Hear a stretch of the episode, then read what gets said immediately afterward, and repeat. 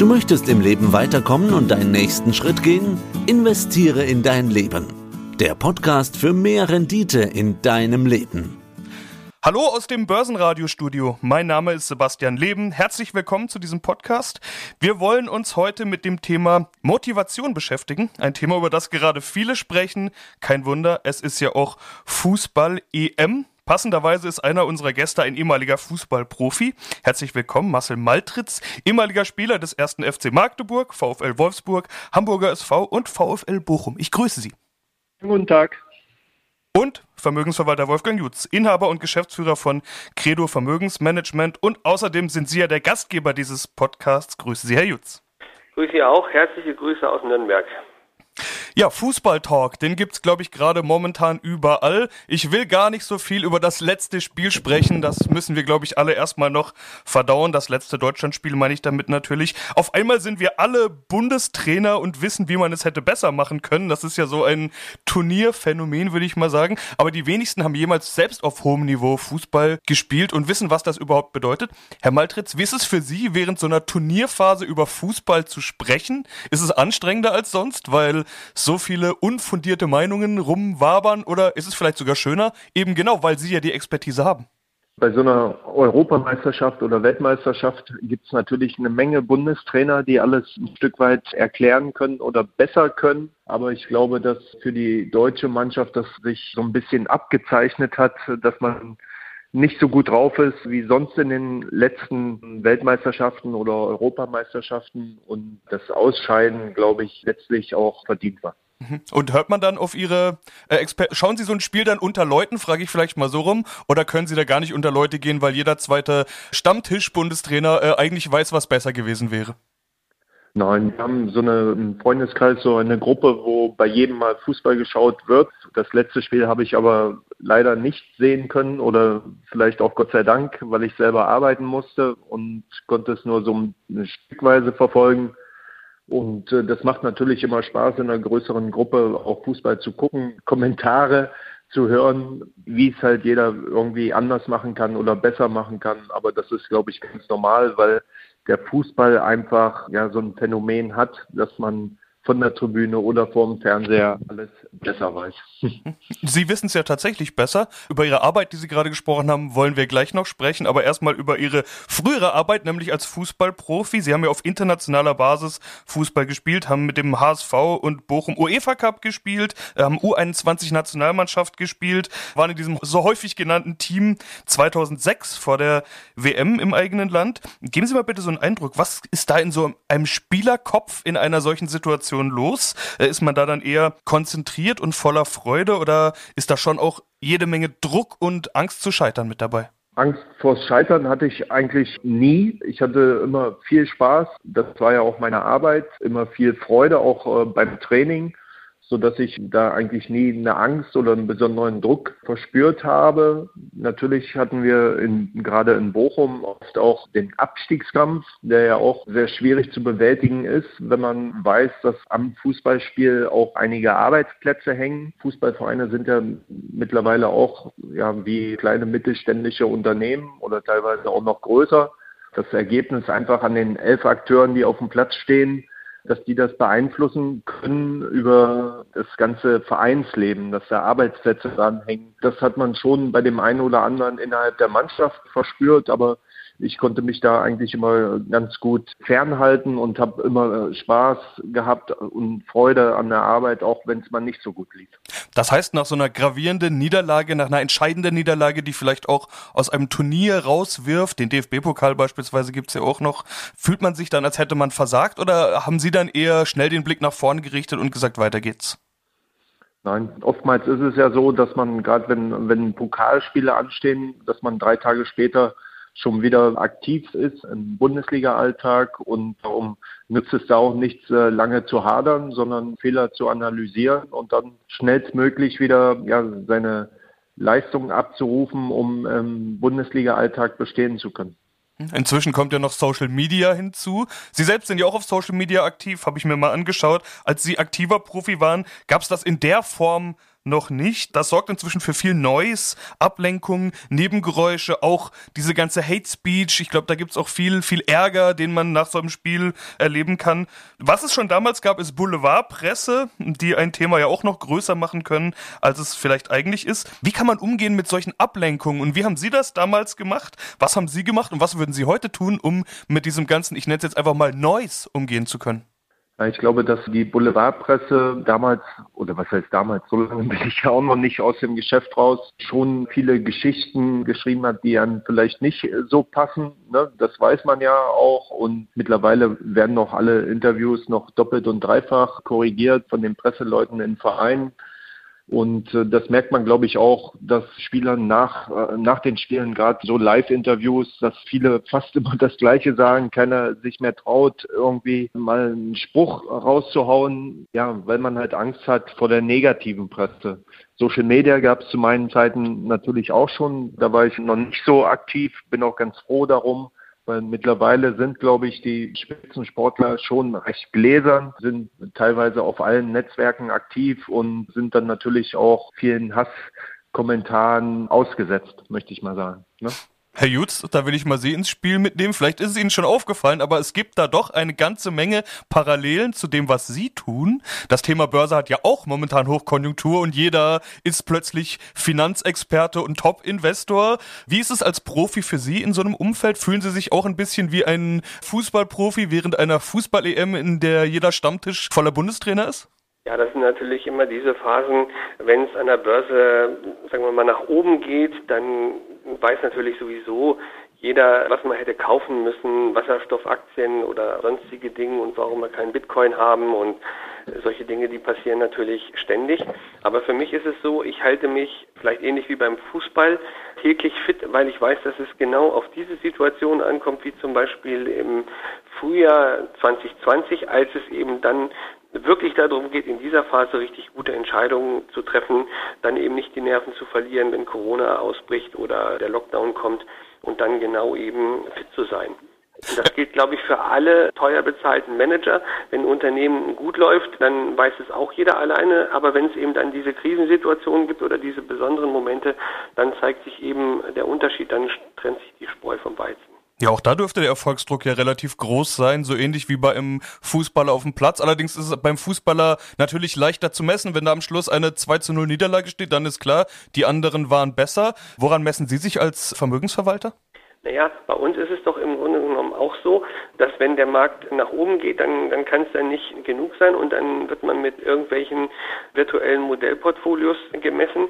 Entscheidend oder die Wahrheit ist aber auf dem Platz. Wir haben auch unser eigenes Qualitätsmanagement und wir vergleichen uns beispielsweise mit anderen vermögensverwaltenden Mischfonds, flexiblen Mischfonds oder anderen Vermögensverwaltern und werten diese Ergebnisse halt sehr genau risikoadjustiert aus und können auch unsere Stärken und unsere Schwächen sehr gut benennen. Und dafür haben wir einen internen Prozess und das ist unsere Benchmark und nicht irgendwelche Außenmeinung. Und Sie müssen es auch so sehen, es gibt so viele Faktoren, die wir nicht beeinflussen können, wo wir gar nichts dazu können. Aber wir, und das, das ist diese mentale Stärke, wir entscheiden zu 100 Prozent über das, was wir entscheiden können. Wir können nur das Innen entscheiden, nur wie wir selber handeln, wie wir mental fit sind und können nicht irgendwelche Handlungen von anderen Menschen beeinflussen, weder von anderen Börsenteilnehmern, noch ob irgendein Erdbeben passiert, noch ob Donald Trump irgendwas gesagt hat oder irgendwelche anderen Leute, sonst irgendwas. Das ist alles für uns nicht maßgebend, sondern die Entscheidungen, die wir treffen, für die müssen wir 100% Verantwortung übernehmen. Aber das, was Sie gerade ansprechen, das ist ja dann doch auch wieder dieses gewisse Noise. Also auch da ist, glaube ich, wieder eine Parallele. Bei Ihnen ist es weniger die Boulevardpresse, die dann da für diesen Noise-Hintergrund sorgt, sondern vielleicht Fachmedien wie beispielsweise das Börsenradio oder auch Social Media. Auch da wird ja viel über Börse geredet. Wie gehen Sie damit um? Wie blenden Sie Social Media und das, was man gängigerweise Noise nennen könnte, aus? Ja, das spielt für uns im Grunde genommen gar keine Rolle. Das, was für mich wichtiger ist, wir hatten jetzt beispielsweise wieder, es gab eine, eine Studie von der Zeitschrift Kapital, wo wir zum dritten Mal überdurchschnittlich ausgezeichnet wurden. Dieses Mal in allen drei Kategorien konservatives, ausgewogenes, offensives Portfolio mit dreimal vier Sternen in allen Kategorien. Das hat uns sehr gefreut und wir haben uns dann auch die Methodik schicken lassen und gehen diese Methodik eins zu eins durch und schauen, wo wir noch Verbesserungspotenzial haben, um ganz an die Spitze oder ganz nach vorne zu kommen. Weil letztes Jahr hatten wir zweimal fünf Sterne. Wir haben im letzten Jahr, nur das kurz als Exkurs, zwischenzeitlich das Depot abgesichert und das hat uns dann ein paar Prozente ähm, oder, oder hat uns wahrscheinlich diese fünf Sterne gekostet. Aber nichtsdestotrotz, das können wir beeinflussen, das sind unsere Entscheidungsparameter und wir schauen eben diese einzelnen Punkte durch, also beispielsweise Portfoliokonstruktion, Risikomanagement, Performanceentwicklung und so weiter und diese Faktoren Kosten, ähm, das können wir alles beeinflussen und dann können wir für uns das abwägen und entscheiden und wir müssen im Ergebnis dann die Konsequenz und Verantwortung gegenüber unseren Anlegern übernehmen. Aber, Aber wenn, wenn Kunden jetzt beispielsweise 8, 9 Prozent äh, Wertentwicklung seit Jahresanfang haben, dann haben wir dieses Problem im Grunde genommen nicht. Was jetzt doch interessant ist, ist, dass es ja doch einige Parallelen gibt. Wenn man noch weiter das Bild rauszoomt, dann sieht man noch mehr Parallelen. Also sie haben beide gemeinsam, dass sie in einem Feld tätig sind oder waren, in dem es viel Wettbewerb, viele Meinungen, viele unterschiedliche Menschen gibt, die mal klein anfangen, will ich mal sagen. Sie beide haben in ihrem Feld ja auch mal klein angefangen, aber sie sind dran geblieben und waren motiviert genug, um erfolgreiche Profis zu werden. Sprechen wir mal über diese äh, Motivation und dieses Dranbleiben. Herr Maltritz, starten wir vielleicht wieder mit Ihnen. Was hat Sie denn motiviert, dran zu bleiben und ja regelmäßig diese Motivation aufzubringen? Also zum einen muss man ja sagen, dass man schon als Kind anfängt, seinen Traum äh, ein Stück weit zu leben. Ne? Man muss schon als Teenager auf viel verzichten, auf Partys vielleicht oder sich mal mit Freunden treffen, weil der Sport immer im Mittelpunkt steht und stand. Und das fängt ja schon bei klein auf an, wenn man vier, fünf Mal die Woche trainiert, kann man sich vorstellen, dass da wenig Zeit für anderes bleibt. Dazu kommen die Wochenenden, die eigentlich immer wieder mit Fußball gefüllt sind. Und das zieht sich eigentlich bis zum Erwachsensein durch. Und da braucht man nicht nur Eigenmotivation, sondern auch das Elternhaus, das einen dabei unterstützt. Und daher bin ich auch meinen Eltern unheimlich dankbar, die immer an meiner Seite waren und mich da immer unterstützt haben, sei es zu Spielen gefahren haben, von Trainings abgeholt haben, wie auch immer. Und das ist, glaube ich, enorm wichtig. Und nachher als Spieler hat man nicht den Antrieb, Geld zu verdienen, sondern einfach, wenn man seinen Traum verwirklicht hat und ja vor Tausenden von Zuschauern Fußball spielen kann und, und dass man dann auch noch ganz gut äh, bezahlt wird. Das ist, glaube ich, so ein Zubrot, aber eigentlich äh, hat man sein Hobby zum Beruf gemacht mit viel Eigenmotivation und das ist, glaube ich, der Antrieb. Ist Geld dennoch eine Motivation? Also als Fußballprofi, auch in Deutschland, da muss man jetzt ja gar nicht immer nur unbedingt auf den Champions League-Sieger gucken, sondern Bundesliga reicht, glaube ich, schon. Verdient man ja nicht schlecht, kann man ruhig so sagen. Ja, natürlich verdient man da gutes Geld. Das äh, würde ich sagen, das geht auch runter teilweise bis in die vierte Liga. Da wird es natürlich äh, deutlich weniger. Aber das war für mich nie der Antrieb, sondern einfach vor Tausenden von Zuschauern zu spielen und einfach sein Hobby nachzugehen unter professionellen Bedingungen. Das war mein Antrieb. Und das Geld kam dann vielleicht an zweiter oder dritter Stelle, weil die Familie ist ja auch noch da und da ist, glaube ich, die Gesundheit von allen noch wichtiger einzuschätzen als das Geld. Und als Jugendlicher oder als Kind, äh, Sie haben ja gerade selbst gesagt, dass Sie auf viel auch verzichtet haben. Da wird nicht mal eben wie bei anderen Jugendlichen um 13 Uhr ist Schule aus und dann wird der Rest des Tages irgendwie gegammelt oder was auch immer, Computer gespielt, sondern bei Ihnen ging es ja schon von Anfang an recht diszipliniert zu. Was ist da die Vision oder die Motivation? Ist da das Ziel, irgendwann mal Profi zu sein oder haben Sie da von Spiel zu Spiel gedacht? Macht man das aus Liebe zum Spiel oder was steckt dahinter? Ich glaube, dass jeder kleine Jugendliche auch seinen Idolen nacheifert und, und diesen Traum einfach hegt, Profi zu werden. Dass das nicht jeder schaffen kann, ist auch ganz klar. Ne, da braucht man viel Glück, da braucht man keine schweren Verletzungen, die es leider auch immer wieder gibt. Und ich würde sagen, gute Trainer an der Seite, die einen da das Leben oder ein Leben lang begleiten. Und das ist, glaube ich, für viele Kinder ein Traum, einfach Bundesliga-Profi werden zu wollen. Aber der Weg dorthin ist schon schwer und kann auch manchmal ein bisschen steinig sein. Wie ist es bei Ihnen, Herr Jutz? Haben Sie auch sowas wie von früh auf eine große Vision gehabt? Als gerade der Begriff Vorbilder genannt wurde, habe ich geschmunzelt und gedacht, auch an der Börse gibt es ja so einige Vorbilder. Wir kennen alle diese Star-Investoren von Warren Buffett bis hin zu ganz vielen anderen Namen, die man hier jetzt nennen könnte, die ich aber gar nicht aufzählen soll, wenn es nicht zielführend ist. Geben Sie doch mal einen Blick, wie ist bei Ihnen mit der Motivation? Also ich komme ja aus dem genossenschaftlichen Bereich und ich kann mich noch an mein Einstellungsgespräch erinnern. Da ging es um Friedrich Wilhelm Reifeisen und ich kann mich noch erinnern, wie sehr ich beeindruckt war, wie 1800 irgendwas in den 40er Jahren, 1840 irgendwas, Friedrich Wilhelm Reifeisen die soziale Frage beantwortet hat mit Hilfe zur Selbsthilfe. Das war für mich eine Riesenmotivation. Damals war von Börse und Kapitalmärkte noch gar nicht die Rede. Und mich hat das sehr fasziniert und ich bin in diesem Bereich groß geworden und habe dann immer mehr gemerkt, wie, wie groß diese Diskrepanz zwischen diesen Vorbildern war und dem, was ich in den Banken dann selber erlebt habe. Und dann ist in mir diese Überzeugung gereift, es gibt nur einen Weg für mich, ich muss diesen Weg in die Selbstständigkeit gehen. Ich bin ihn über Umwege gegangen, aber ich bin ihn gegangen mit allen Schwierigkeiten, die dazugehört haben, dann BaFin-Lizenz beantragen, eigenes Unternehmen, Höhen und Tiefen dann erleben. Aber eines habe ich gelernt und das, das ist mir sehr, sehr, sehr, sehr, sehr wichtig. Der wichtigste Faktor einer Entscheidung ist für viele Menschen die Motivation, einen Fehler zu vermeiden.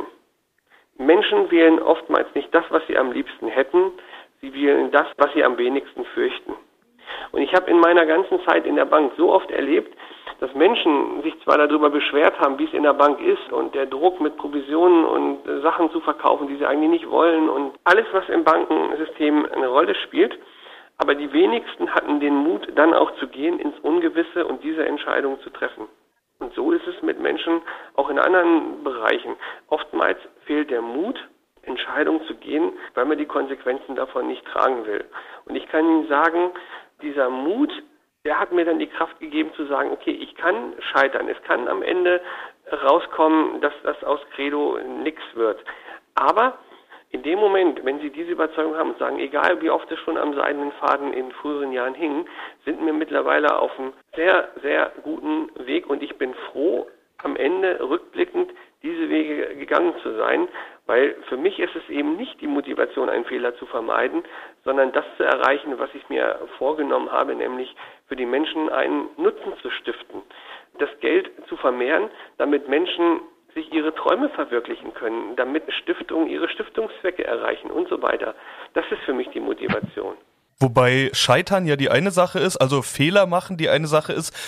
Die andere Sache sind ja Rückschläge, die man gar nicht selbst zu verantworten hat. Also an der Börse sind das wahrscheinlich dann eher Crashs oder Black Swans, die keiner hat kommen sehen, so wie Corona und plötzlich sind alle Kurse unten, kann am Ende des Tages niemand was dafür und man kann alles richtig gemacht haben und trotzdem Minus haben. Im Sport sind das ja nicht unbedingt Niederlagen, sondern wahrscheinlich eher Verletzungen, die man ja nicht in der Hand hat, gar nicht selber was dafür kann, vielleicht durch ein Foul oder einfach nur dumm gefallen oder aufgetreten. Äh, gerade bei letzterem, also bei Verletzungen, braucht man ja ganz viel Willen und Motivation, um wieder zurückzukommen.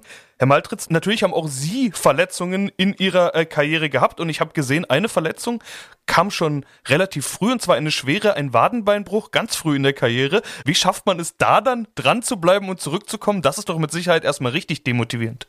Ja, natürlich, da war ich noch sehr jung, als das passiert ist und da macht man sich jetzt über die Karriere noch keine Gedanken. Ne? Da versucht man recht schnell wieder fit zu werden. Das hat dann aber auch über vier Monate gedauert und da kann man auch mal ein bisschen ungeduldig sein und ja, da braucht man auch wieder an seiner Seite ne, die Eltern, die einem da unterstützen, eine gute medizinische Abteilung, aber hatte ich vorhin gesagt, für viele kann das auch das Karriereende bedeuten. Mittlerweile ist die Medizin so weit, dass fast alle Verletzungen wieder auskuriert werden, aber wie man jetzt auch bei der EM gesehen hat mit dem Spieler Eriksson, ne, der einfach zusammenbricht auf dem Fußballplatz. Das sind halt Momente im Sport, die einem schon nahe gehen und Verletzungen sind immer schwierig, gerade im jugendlichen Alter weiß man nicht, wie man manchmal damit umgehen soll oder kann. Und in der Profiabteilung ist halt die Versorgung mit Physiotherapie, mit der medizinischen Abteilung sehr, sehr professionell, aber in kleineren Vereinen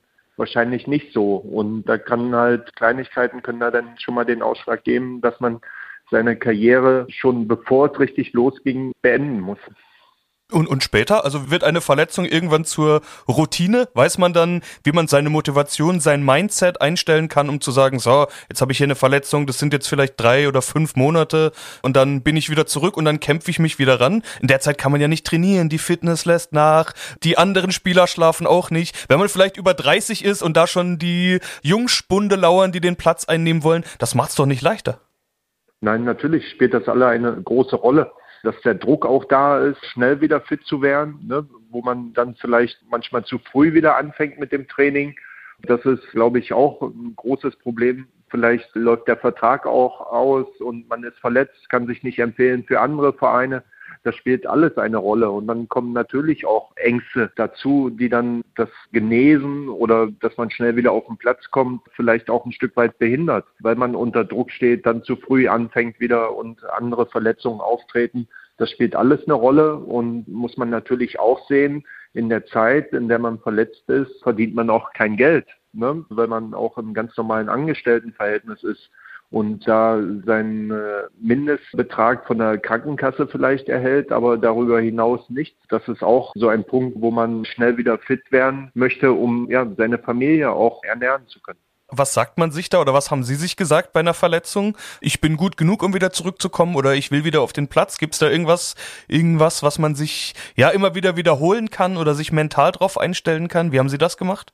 Ich hatte dann nicht so schwere Verletzungen in meiner Karriere, die relativ schnell alle wieder ja, auskuriert waren.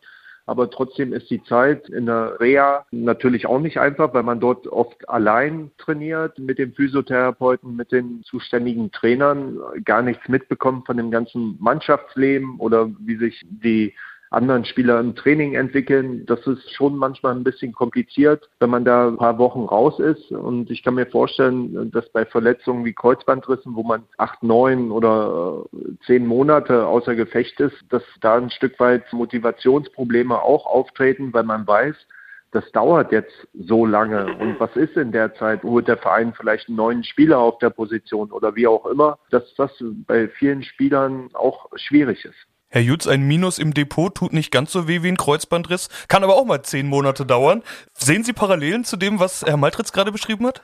Ja, durchaus. Also ich habe einmal vor vielen Jahren oder im Grunde muss man sagen zweimal die Situation erlebt, dass wichtige Mandaten, wichtige Kunden mir ihr Mandat gekündigt haben, aus Dingen, von denen ich der Meinung bin, dass ich sie im Grunde genommen nicht beeinflussen konnte und ich da nichts dafür konnte ja, die Leistung sogar sehr, sehr gut war, aber in dem Moment von dem Kunden nicht gesehen würde. Und äh, solche Situationen können zum Beispiel sein, dass in einer Stiftung der Vorstand wechselt oder ein Bischof wechselt oder ein Kämmerer wechselt, irgendwelche Dinge passieren oder eben aufgrund einer negativen Performance Dinge in Frage gestellt werden. Das sind alles externe Einflüsse, weswegen ich sehen habe, dass der Wert unserer Qualität nicht davon abhängen darf, was im Außen passiert. Ich kann und ich muss mich auf mein Innen konzentrieren, auf meine innere Motivation. Ich muss jeden Tag schauen, dass ich, wie, wie beim Fußball auch, ich meine Leistung abrufe. Und selbst wenn letztens rief ein Kunde an und meinte, ja, Sie machen ja jetzt im Augenblick gar nichts.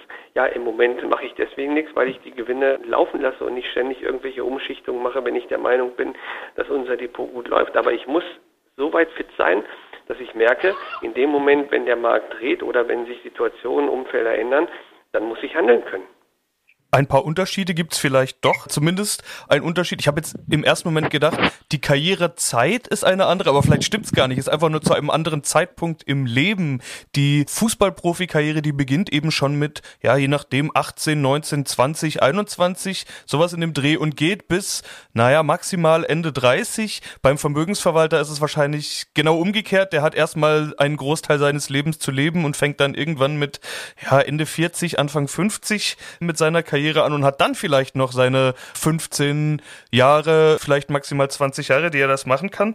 Der Fußballprofi hat auf jeden Fall nach dem Ende seiner Karriere noch längere Zeit zu leben als der Vermögensverwalter. So kann ich es vielleicht mal formulieren. äh, Herr Maltritz, frage ich mal so rum. Ist schon als aktiver Fußballer die Zeit danach etwas, worüber man sich Gedanken macht? Man weiß ja nie, wann es zu Ende sein kann. Auch eine Verletzung kann eine Karriere ja mal mit 29, 30, 31 schon beenden.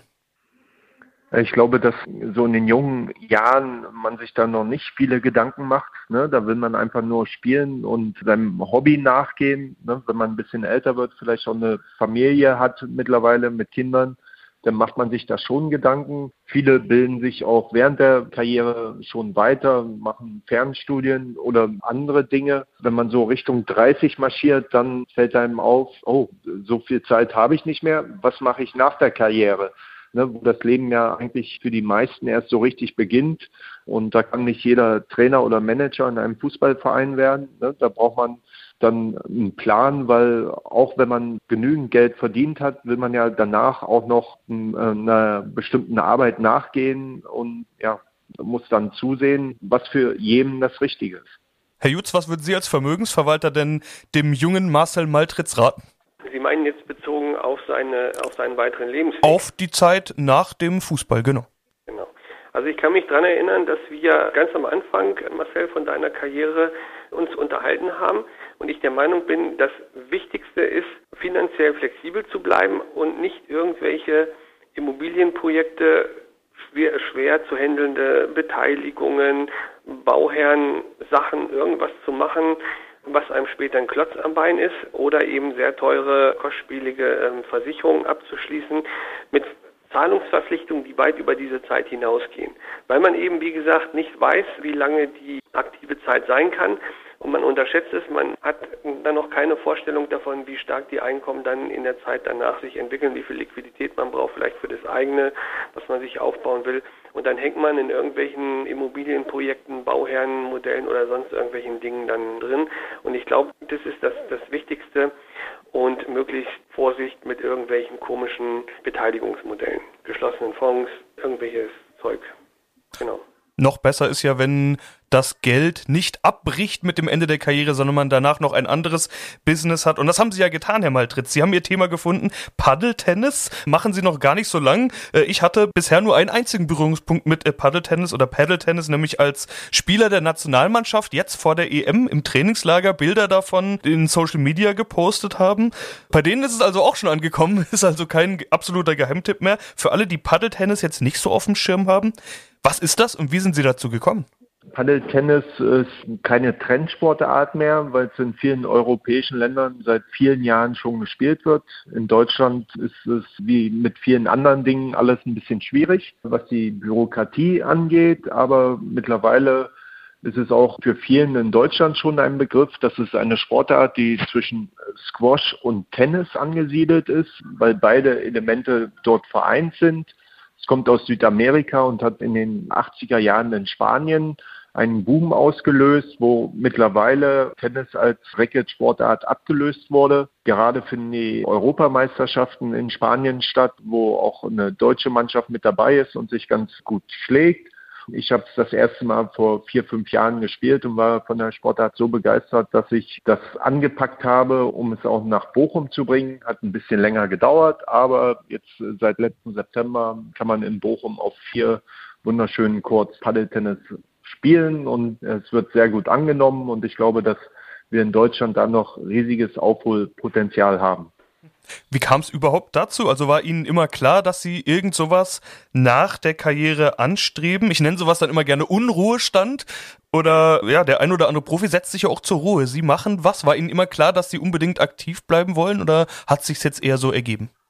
Ich habe auch äh, nach meiner Karriere noch einige Jahre beim VfL Bochum gearbeitet, konnte mir verschiedene Abteilungen anschauen und habe dann äh, für mich entschieden, dass der Trainer Job nicht so das Richtige für mich ist und auch äh, das ganze Vereinsleben oder das Arbeiten auf der Geschäftsstelle. Ich wollte mein eigener Herr sein und habe dann meine eigene Firma gegründet und kann jetzt tun und lassen, was ich möchte und habe mir damit jetzt hier in Bochum neues äh, Business aufgebaut. Und warum dann Paddeltennis? Weil ich glaube, dass die Sportart ja von jedem leicht zu erlernen ist, dass man da wirklich äh, Spaß entwickelt, weil die Lernkurven total schnell nach oben gehen und ja, weil wir da in Deutschland in der Entwicklung noch am Anfang stehen und da möchte ich beitragen, dass die Sportart einfach in Deutschland auch weiter vorankommt und darum habe ich mich dafür entschieden. Und zwar seit September 2020. Zumindest haben sie da geöffnet. Paddle World Bochum. Das dürfte ja auch nicht ganz einfach gewesen sein. Es gab da ja nämlich noch was, was die ganze Welt ausgebremst hat. Die Corona-Pandemie natürlich. Bürokratie haben sie auch gerade schon angesprochen. In Deutschland macht man sowas nicht mal eben auf. Sage ich mal mit einem Augenzwicker. Auch da zählt jetzt vermutlich wieder Motivation und Durchhaltewillen. Hat Ihnen Ihr Dasein als Ex-Fußballprofi dabei geholfen? Ja, das ist schwierig einzuschätzen. Ich äh, habe schon gehofft, dass es alles ein Stück weit schneller funktioniert, aber ich bin da auch hartnäckig geblieben und wollte es unbedingt auch umsetzen. Ne? Das ist vielleicht auch eine Eigenschaft, die viele Sportler haben hartnäckig zu sein, ehrgeizig zu sein und ja, habe mich da dann auch durchgesetzt, um die Anlage in Bochum eröffnen zu können. Jetzt haben wir im Prinzip im ersten Teil des Gesprächs mit Ihnen als Fußballprofi gesprochen. Im zweiten können wir jetzt mit Ihnen als Unternehmer sprechen. Deshalb versuche ich doch mal ein Fazit. Motivation. Jetzt nicht nur bezogen auf den Fußballplatz, sondern generell fürs Leben. Herr Maltritz, was können Sie für einen finalen Ratschlag geben? Ich glaube, dass jeder ein Stück weit Eigenmotivation an den Tag legen muss. Ob das in der Schule ist, ob das beim Hobby ist, ob das als Unternehmer ist. Eigenmotivation ist eigentlich äh, der tägliche Antrieb. Ne, ich glaube, dass aufgrund von äh, Corona vielen Leuten die Eigenmotivation vielleicht ein Stück weit abhanden gekommen ist, aber so langsam scheint es sich ja zu lichten, dass, dass das normale Leben wieder losgeht und ja, Eigenmotivation ist äh, in allen Bereichen enorm wichtig und die sollte jeder an den Tag legen. Und bei Ihnen, Herr Jutz? Also es hat sich herauskristallisiert, dass die Lebenswege und die Branchen und natürlich die Spielfelder, sage ich jetzt mal, bei Ihnen beiden unterschiedlich sind, aber es doch viele Parallelen gibt, Motivation und Durchhaltewillen. Wie ist Ihr Fazit? Also ich sehe es auch so, Motivation und dranbleiben ist mit einer der wichtigsten Eigenschaften. Vermögensverwaltung ist kein Sprint, sondern ein Marathon. Und ich glaube, damit liegen wir ganz gut und Selbstständigkeit für Personen, die selbstständig sind, glaube ich, gilt es ganz besondere. Durchhalten und dann wird man auch am Ende die Früchte ernten von dem, was man gesät hat. Ja, das sind doch zwei schöne Schlussfazits gewesen. Dann bedanke ich mich bei Ihnen beiden für dieses wunderbare Gespräch. Ja, gerne. Der Podcast für mehr Rendite in deinem Leben. Investiere in dein Leben. Abonniere den Podcast und bitte bewerte uns mit 5 Sternen. Wolfgang Jutz, der Podcast für mehr Rendite in deinem Leben.